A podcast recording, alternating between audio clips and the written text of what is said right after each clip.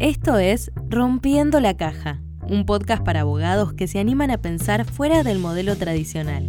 Conducen Federico Colombres y Alfredo Veronesi.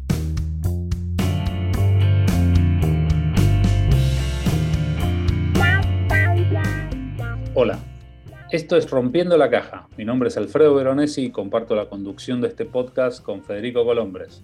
Hola Fede, ¿cómo estás? Bien, Alfred, contento como siempre. Me alegro. ¿Qué tenemos para hoy? Bueno, Alfred, sabes que en el capítulo anterior tratamos de meter el concepto de estrategia empresarial en el mundo de, de la abogacía, ¿no? Cómo llevar, cómo llevar todo esto a nuestra profesión de abogados y tratar de generar una propuesta de valor diferencial, ¿no? Para llevar al mercado. ¿Te parece que hagamos un pequeño resumen para quien lo escuchó hace unos días y no, no recuerda bien? Por supuesto. En la primera parte arrancábamos con el primer paso para, para diseñar una estrategia, Alfred, que es saber exactamente dónde estamos parados. ¿eh? No se puede ir a ningún lado sin saber primero dónde estamos. ¿eh? En esta primera parte decíamos que lo esencial para arrancar con una estrategia es hacer un análisis externo a nosotros, a nuestra organización, e interno. Externo, por externo nos referimos al contexto. No podemos ignorar que ejercemos la abogacía en un contexto global de, en este momento de restricciones sanitarias, de, restricciones económicas, ¿sí? de un fuerte cambio tecnológico, todo lo que es lo político, lo económico, lo social, lo cultural, lo tecnológico. ¿sí? Para luego avanzar, digamos, a un paso más abajo. Bueno, más allá del contexto general, ¿cuál es el contexto de nuestra industria, la profesión legal? ¿Qué le está pasando a la profesión legal? ¿Cuáles son las demandas que tiene? ¿Cuáles son las oportunidades? ¿no? Y por último, en el último paso hacia el embudo, analizar nuestra propia organización. ¿sí?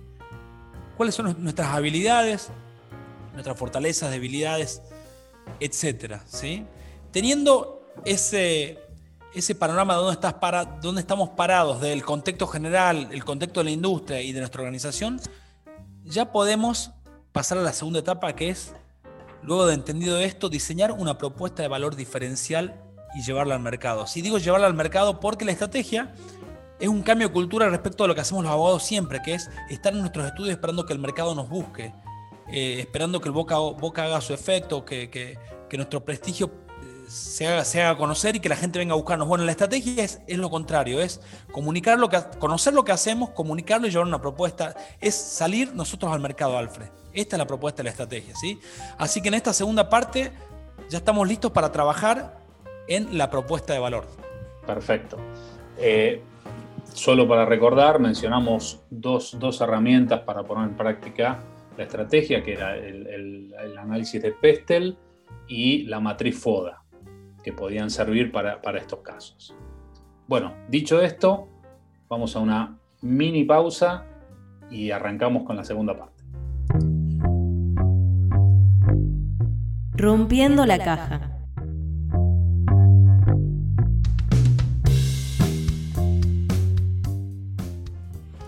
De vuelta, Fede, estamos. Vamos a hablar, como bien decías, de propuesta de valor. ¿Qué podés sugerirme al respecto? La propuesta de valor en realidad está formada por una serie de pasos. Para, para, desarrollar una propuesta de valor diferencial tenemos que pasar una serie de pasos, ¿sí? que paso a detallar a continuación. ¿no? Y que por ahí tomarse el tiempo de verlo uno por uno para construir eh, esta propuesta de una forma ordenada. ¿no?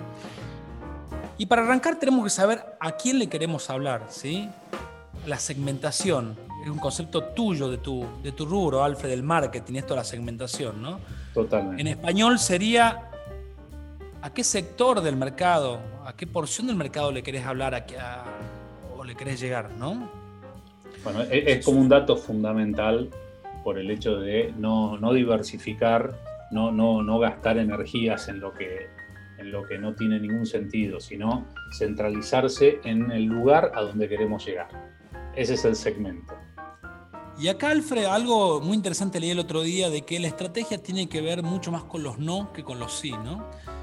Eh, y digo esto porque los abogados caemos mucho en eso, cuando abrimos el estudio, cuando estamos arrancando, atendemos a todo el mundo, ¿no? No tenemos claro a quién queremos atender, entonces aparece una, una persona que trae un divorcio, otro que trae un gran, un gran tema corporativo. y al principio nos cuesta definir este, a quién queremos llegar. ¿no? Es importante, al principio por supuesto que tenemos limitaciones y estamos generando práctica y experiencia y por ahí no es el momento para tomar la decisión, pero apenas empieza el rodaje del estudio es importante tomar esta decisión y mandar el mensaje al mercado de a quién atendemos, en quién nos especializamos, a quién le hablamos, porque si no damos un mensaje claro de a quién estamos hablando, eh, si no damos el mensaje nosotros, el mercado lo va, a decodificar el mensaje solo, ¿sí? Entonces decir, bueno, este, mi segmento es eh, corporaciones, ¿no? O empresas, pymes, a quién quiero asesorar en términos generales de derecho empresarial, ¿no? O personas que estén acuciadas por un momento difícil, con lo cual me enfoco en el derecho de familia, en, personas que están pasando un momento difícil, ¿sí? O puedo hacer asesoramiento laboral mayormente para sindicatos o parte actora, o, empleados, ¿sí? O parte laboral para la empresa. Estoy ensayando algunos segmentos posibles, hay, hay muchísimos, ¿no? lo que, y eso cada uno analizará el segmento en el lugar que le toque eh, litigar, cuáles son las oportunidades, pero lo que no podemos hacer, dejar de hacer es elegir un segmento, y no, no por un capricho académico, sino porque eso nos va definiendo el modo que ejercemos la profesión, y no todos tenemos las habilidades para atender a todos los segmentos y atenderlos bien. Cada uno se conoce, por esto que hablábamos recién de, de ese análisis interno, ¿no? Cada organización tendrá su habilidad para atender a determinados segmentos y, llegar a determinados lugares, ¿no? Lo importante es elegirlo y una vez que lo elegimos, saber decir que no a lo que esté por afuera. Marcar un mensaje claro. Esto va de la mano con lo que continúa, que sería la cartera de servicios ofrecer. O sea, también tener en claro, digo esto desde, desde el lugar del cliente. Cuando se ve a un estudio que hace todo, eh, si no se ve una estructura que pueda hacer todo, por lo general lo que produce es una enorme duda. Exactamente. suele suceder que la pregunta del cliente es cómo estas cuatro personas pueden tener todas las, especialidades jurídicas. Entonces esto genera también un tema y, por eso también era importante lo de la segmentación. ¿Cuál es, el como Alfred. Sí es como que nos verían que somos poco serios, ¿vos crees? Si decimos, yo soy un especialista en fusiones y adquisiciones, por ejemplo, y soy un abogado solo, ¿no? O, no tengo o soy un especialista en grandes conflictos regulatorios de la industria del petróleo y, no tengo estructura para atenderlo. Sería, ¿Vos crees que la gente, que el mercado te puede leer como poco serio si, si, si ofreces de más? es, difícil de creer y por ahí también está bueno esto emparentarlo con cuestiones como, por ejemplo, un médico. Entonces, si, el, abogado es el cliente en este caso, y un médico que opera, eh, eh, no sé, es radiólogo, es, o sea, tiene, llamaría un poco a la duda. Digo, esto lo, digo como para, para emparentar con algún tema cuando uno está del otro lado del mostrador. Y esto sucede. O sea, el cliente del estudio jurídico muchas veces tiene una duda y, por ahí conviene más eh, cerrar las cosas, o sea, segmentarlas, tener una cartera de servicios bien delimitada, en, un, mercado bien delimitado, y ahí uno es mejor. Y homogénea, Alfred, te, te, agrego, te, esto de homogénea, ¿no? Porque eh, volviendo a esto de las habilidades, no todas las organizaciones tienen las habilidades para prestar cualquier tipo de servicio, ¿no? Si en una organización conviven servicios de mucha elaboración, muy boutiques, muy sofisticados, ¿sí? de larga prestación en el tiempo y de uh, atención intensiva, de conocimiento intensivo, si en esa misma organización queremos atender trabajo rutinario, repetitivo o de mucho volumen, por ejemplo, no sé, me imagino un estudio que haga operaciones muy complejas de fusiones de adquisiciones y al mismo tiempo tramite eh, jubilaciones, ¿no? En algún momento esa, esa variedad que convive puede llegar a, provocar fricciones, ¿no? Tanto eh, puede provocarle molestia al cliente que va por una fusión y ve, por ejemplo, no sé, que, que entra y sale muchísima gente al estudio por, por lo otro, ¿no? Y viceversa. Entonces, entender que a veces la variedad de servicios puede llegar a provocar estas distorsiones, con lo cual no quiere decir que no hay que hacerlo y tampoco quiero decir que eh, llevar jubilaciones sea menos elegante o, que, llevar fusiones de adquisición. No tiene nada que ver acá, no, estamos calificando los tipos de servicios. Lo que sí decir, bueno, si yo quiero hacer las dos cosas porque soy bueno en las dos cosas, uno ya puede pensar en eh, poner dos oficinas o, encarar con una nueva marca el nuevo servicio que por ahí puede eh, generar rispideces con el otro, ¿no? Entender esto. ¿Mm? dos estrategias también, porque claramente son dos negocios distintos y van a dos segmentos distintos.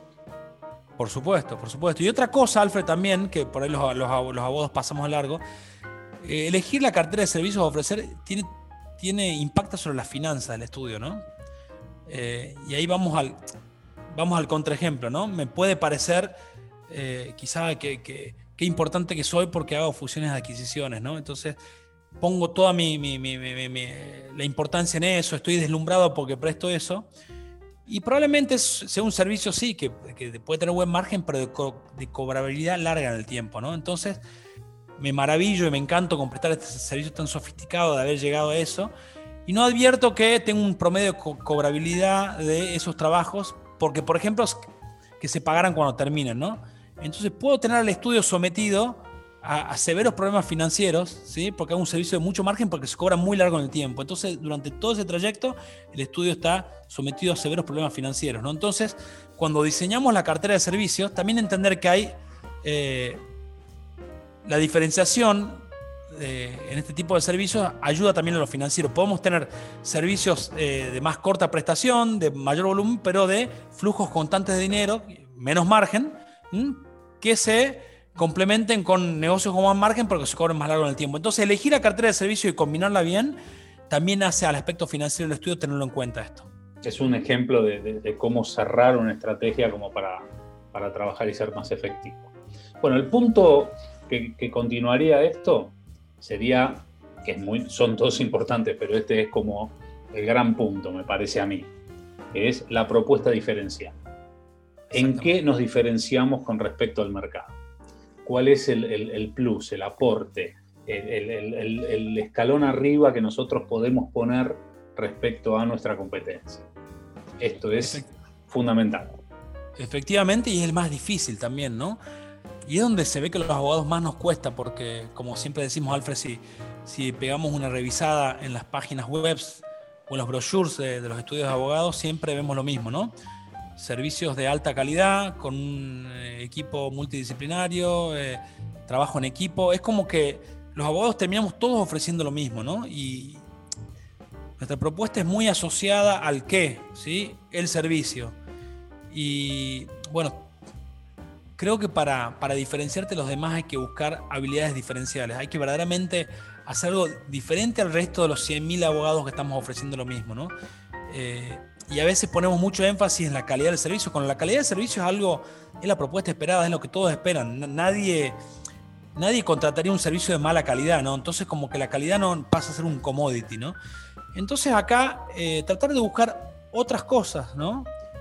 Otra, eh, otro valor agregado al servicio que nos distinga la competencia. Acá eh, se me ocurre un ejemplo que por ahí es trillado, pero que, siempre viene bien, que es el de Axiom Law, ¿no? Esta compañía que apareció después de la crisis del 2000, bueno, es de, los fines de los 90, pero que tomó mucho vuelo después de la, de la crisis del 2008, que a través de la incorporación de tecnología y recursos humanos flexibles y, y, reducción de las estructuras y mucha tecnología en la prestación del servicio, logró eh, dar una propuesta de servicio de, de, altísima calidad a la mitad del precio, ¿sí?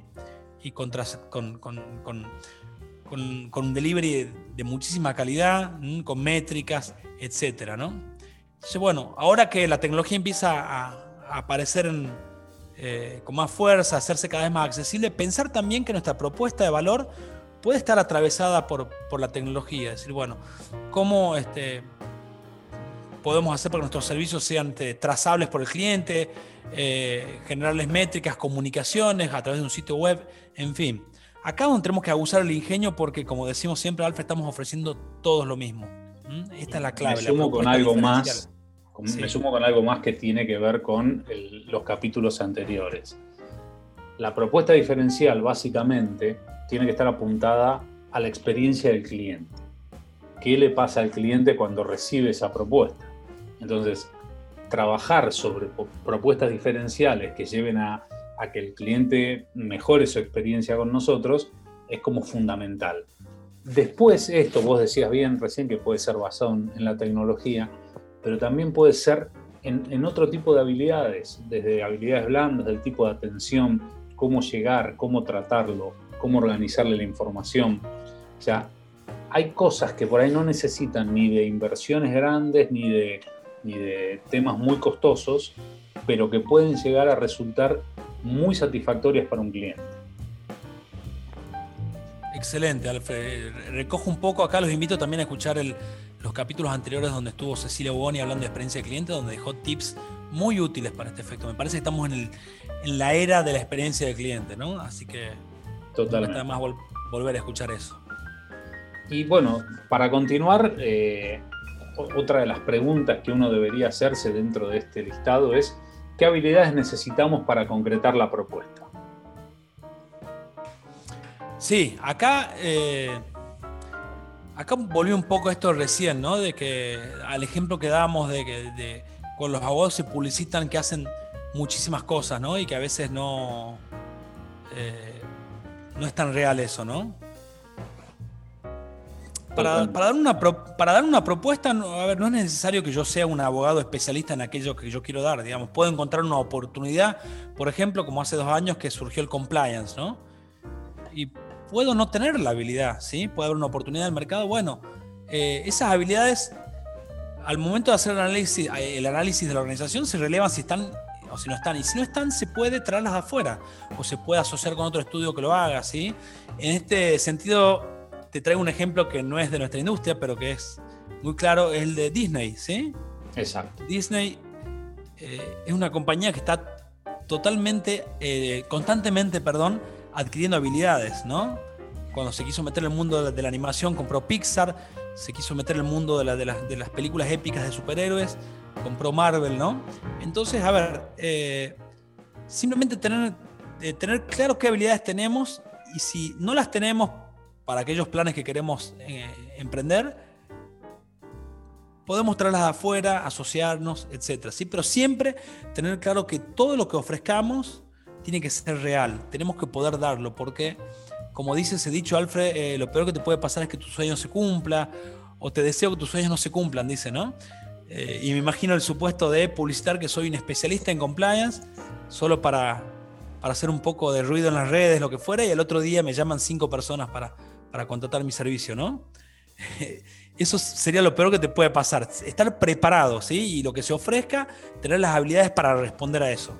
Hay, algo de esto que, es cierto y es que el mercado jurídico es un mercado eminentemente tradicional, que vos pones el ejemplo del compliance, que es una de las pocas cosas que fue novedoso en los últimos años. Es cierto que por eso yo decía que hay que buscar también en, cuestiones de todo tipo para hacer eh, la propuesta diferencial, para, para, encontrar otro tipo de habilidades, porque lo que es cierto es que la base del derecho sigue siendo la misma. Acá lo que hay que diferenciarse es con otro tipo de cuestiones. Sí, tal cual, Alfred. Ahí, ahí pienso eh, cómo los abogados estamos seteados para decir yo ofrezco derecho, ¿no? Exacto. Eh, y ofrezco compliance porque es lo nuevo del derecho, pero ¿por qué no pensar que eh, podemos ofrecer, por ejemplo, no sé, eh, un servicio de, organizar los, equipos de trabajo de nuestros clientes, eh, implementar metodologías ágiles. ¿Por qué no irnos a cuestiones adyacentes, no? Y acá donde me parece que, tenemos que profundizar un poco los abogados, ¿no? A tratar de entender de que, pese a nuestros complejos, de que siempre decimos que solo sabemos derecho y demás, tenemos una buena base, la calle, la experiencia nos da eh, un buen bagaje como para decir, bueno, vamos, tratemos de ofrecer otras cosas que no estén ofrecidas, ¿no? Bueno, ahí déjame poner un, pequeño ejemplo que solemos dar tanto en la revista como en capacitaciones y demás, que es una pregunta muy simple, que es ¿qué vende un abogado? Y resumiéndola, un abogado vende confianza. O sea, no vende derecho, no vende leyes, no vende, vende confianza. Entonces, a partir de esto, ya eh, montándome sobre la idea que vos decías, una vez que uno logra la confianza del cliente, se abren puertas. Y estas puertas las dejamos al albedrío del abogado que la tenga que poner en práctica, pero es enorme el mercado que se puede generar. Exactamente. y ahí creo donde, ahí creo donde los abogados tenemos que, abrir las, eh, tener las, las, antenas preparadas, ¿no? Porque creo que nosotros mismos nos restringimos a veces, ¿no? Estamos, eh, nos abren la puerta, nos abren la confianza y estamos mirando qué servicio legal le podemos prestar, ¿no?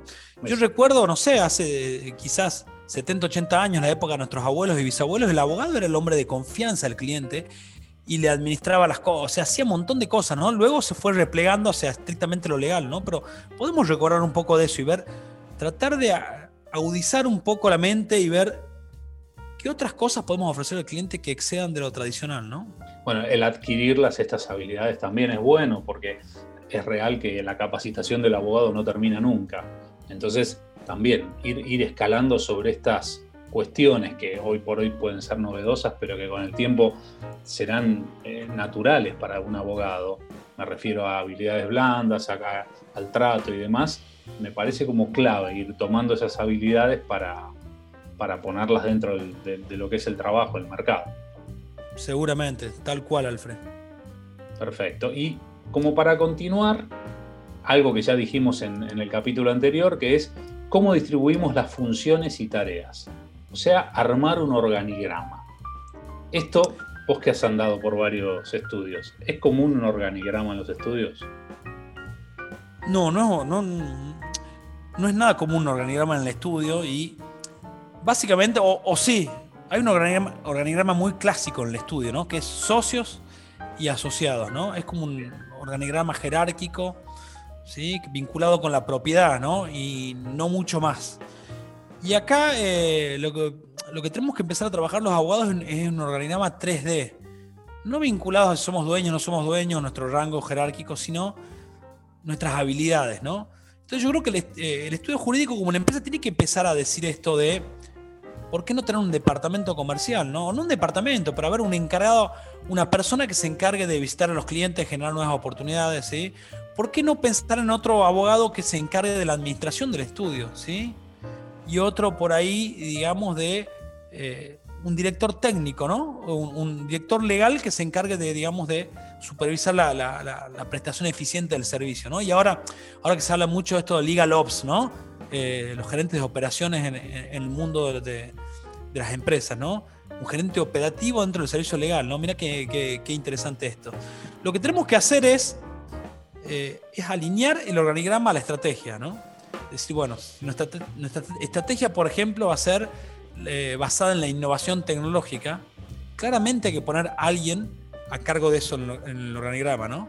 No podemos, si nosotros publicamos nuestra, en nuestro sitio web, en todos lados, somos innovadores digitales y resulta que te das vuelta y ven que tu estructura no hay nadie encargado de eso, estás mintiendo. El organigrama habla de la organización, habla de la estrategia, ¿sí? Así como eh, la forma de pagar, la, forma de estimular financieramente a los miembros del estudio también habla de la estrategia, ¿sí? Muchas eh, empresas se jactan de tener la sustentabilidad en su estrategia, ¿no? Pero uno pregunta cómo, cómo gana eh, su sueldo el gerente y te dicen de la facturación. Ah, entonces me estás diciendo que eh, cuanto más se facture, esa persona más gana. Y si factura más, seguramente querrá facturar a, costa de cualquier cosa y no le va a importar la sustentabilidad. Entonces, entender esto de que la estrategia se traduce en un organigrama, en una forma de remunerar a la gente, se va traduciendo, tiene diversas manifestaciones que tienen que ser coherentes. Perfecto, Fede. Como para cerrar un poco este bloque, ¿cómo sería la implementación de esto? Bueno, la implementación, como cualquier plan que hacemos, tiene que tener una lista de acciones. Primero los objetivos claros, ¿no? Eh, claros y medibles, ¿no? Decir, bueno, nosotros para llegar a este lugar, nosotros queremos ser el estudio líder en, en, el país o en tal provincia o en tal segmento de servicios, ¿no? Bueno, primero, primero entender cómo se traduce eso. ¿Cómo se traduce la, manifestación genérica líder en el mercado? Bueno, para algunos podrá ser facturar tal cantidad de plata, para otros eh, llegar a estar en el ranking dentro de, una determinada publicación. O es decir, que a, los objetivos que por ahí son subjetivos o tienen una anunciación un poco vaga, ¿sí? hay que ponerle eh, resultados medibles para asociar a ese objetivo, ¿sí? Y acciones concretas para alcanzarlo y en tiempos determinados, ¿sí? Acá, Alfred, eh, los invito a todos de que investiguen un poquito esta metodología que se llama OKR. Objectives and Key Results. ¿sí? Es una metodología desarrollada en Intel en los 60 aproximadamente, que después se hizo muy conocida porque se implementó en Google cuando era una startup. ¿sí? Eh, hay un libro muy interesante que se llama Mide lo que importa, Measure What Matters, donde pueden profundizar un poco esta, esta, metodología, y lo que, lo que hace es atar los objetivos a, resultados medibles y con acciones concretas. ¿sí? Seguramente, Alfred, eh, podemos dedicar un capítulo específicamente a esta metodología que es muy práctica y útil, ¿no? Algún amigo tenemos que la implementa, ¿no? Totalmente, Fede, me parece súper interesante porque es, muy fácil de, implementar y los resultados son buenísimos. Así que bueno, si te parece, nos servimos otro café, paramos un segundito y volvemos para las conclusiones. Rompiendo la caja.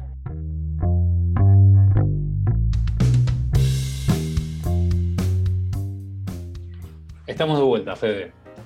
Para ir cerrando la idea, algunas conclusiones. Una conclusión general de lo que sería una estrategia se podía citar en tres preguntas dónde estoy, hacia dónde quiero ir y cómo puedo hacerlo. Esto es, tiene como la filosofía básica de lo que sería una estrategia. Bien, y aclarar también, Alfred, que las estrategias, ¿sí?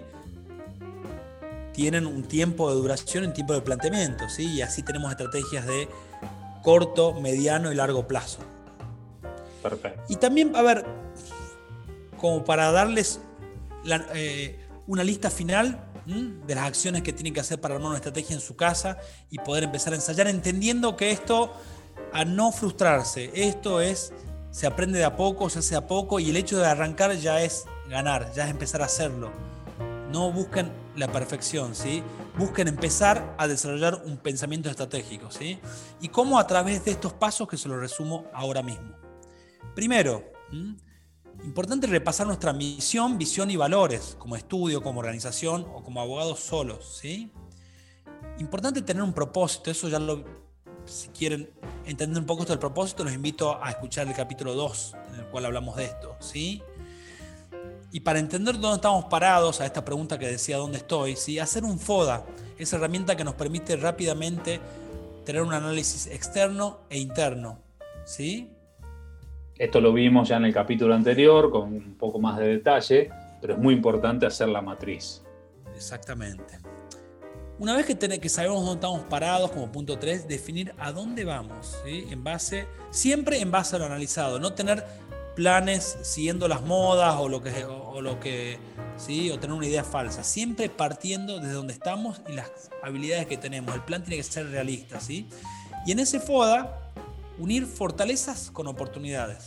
Lo que encontramos en la fortaleza de nuestra organización, tratar de proyectarle y ver cómo podemos usar esas fortalezas para captar las oportunidades del mercado. ¿sí? Y esta dirección, como decía recién, tiene que ser coherente con lo que podemos hacer, con las habilidades y capacidades del estudio. Y si no las tenemos las capacidades y las habilidades, a relajarse, no hay problema. Se las desarrolla con más tiempo o se las adquiere o a través de una asociación se las trae a nuestra organización. ¿sí? esta idea es clave, es, el, tema de, como casi todo lo que estamos presentando acá en el podcast, es todo se puede ir desarrollando. O sea, no, no, no es que el que no tenga una estrategia en este momento no va a poder crecer ni nada, pero sí está claro que con pequeños pasos esto se puede llevar a cabo y lo único que trae esto es ir derecho hacia ser una empresa. Y empresa trae bien, beneficios. Concretamente es eso. Bueno, una vez que tenemos todo esto, ¿sí? Que definimos dónde vamos, hay que poner, hay que hacer carne y hueso la estrategia, ¿sí? Hay que concretarla.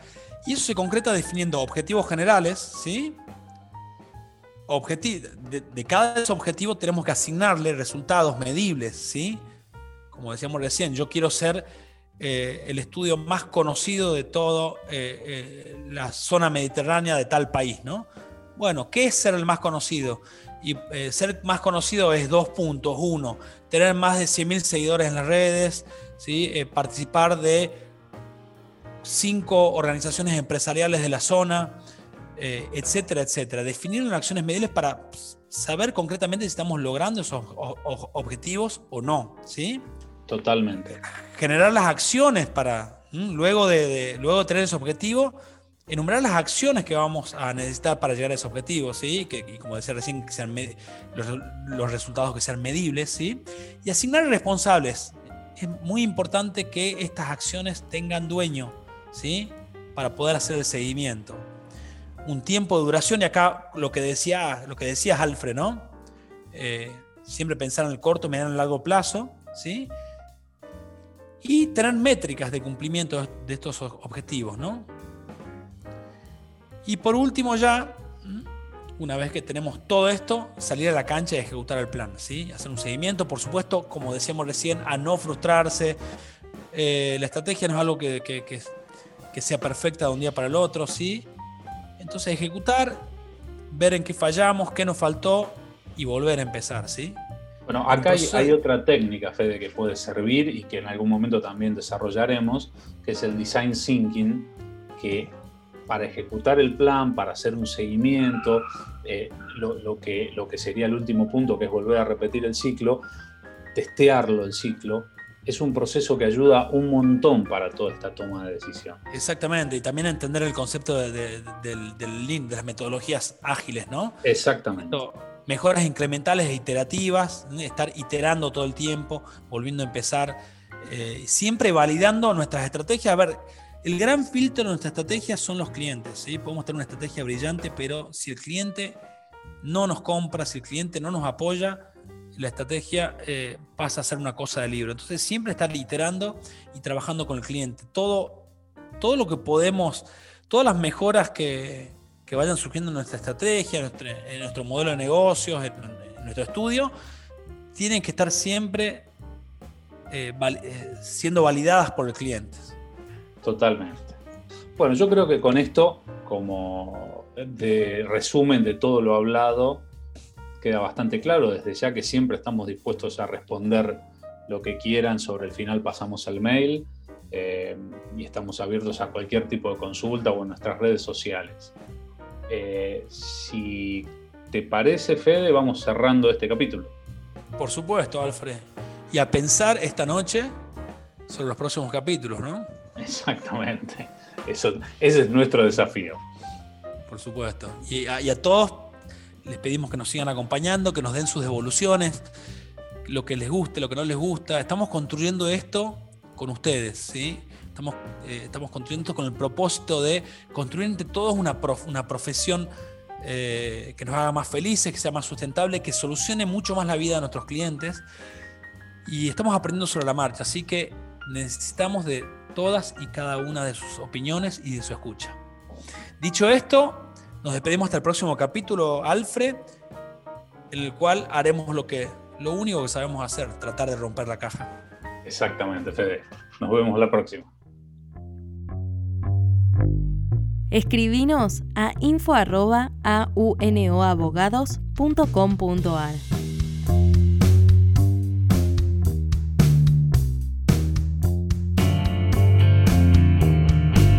Nos encontramos en la próxima entrega de Rompiendo la Caja.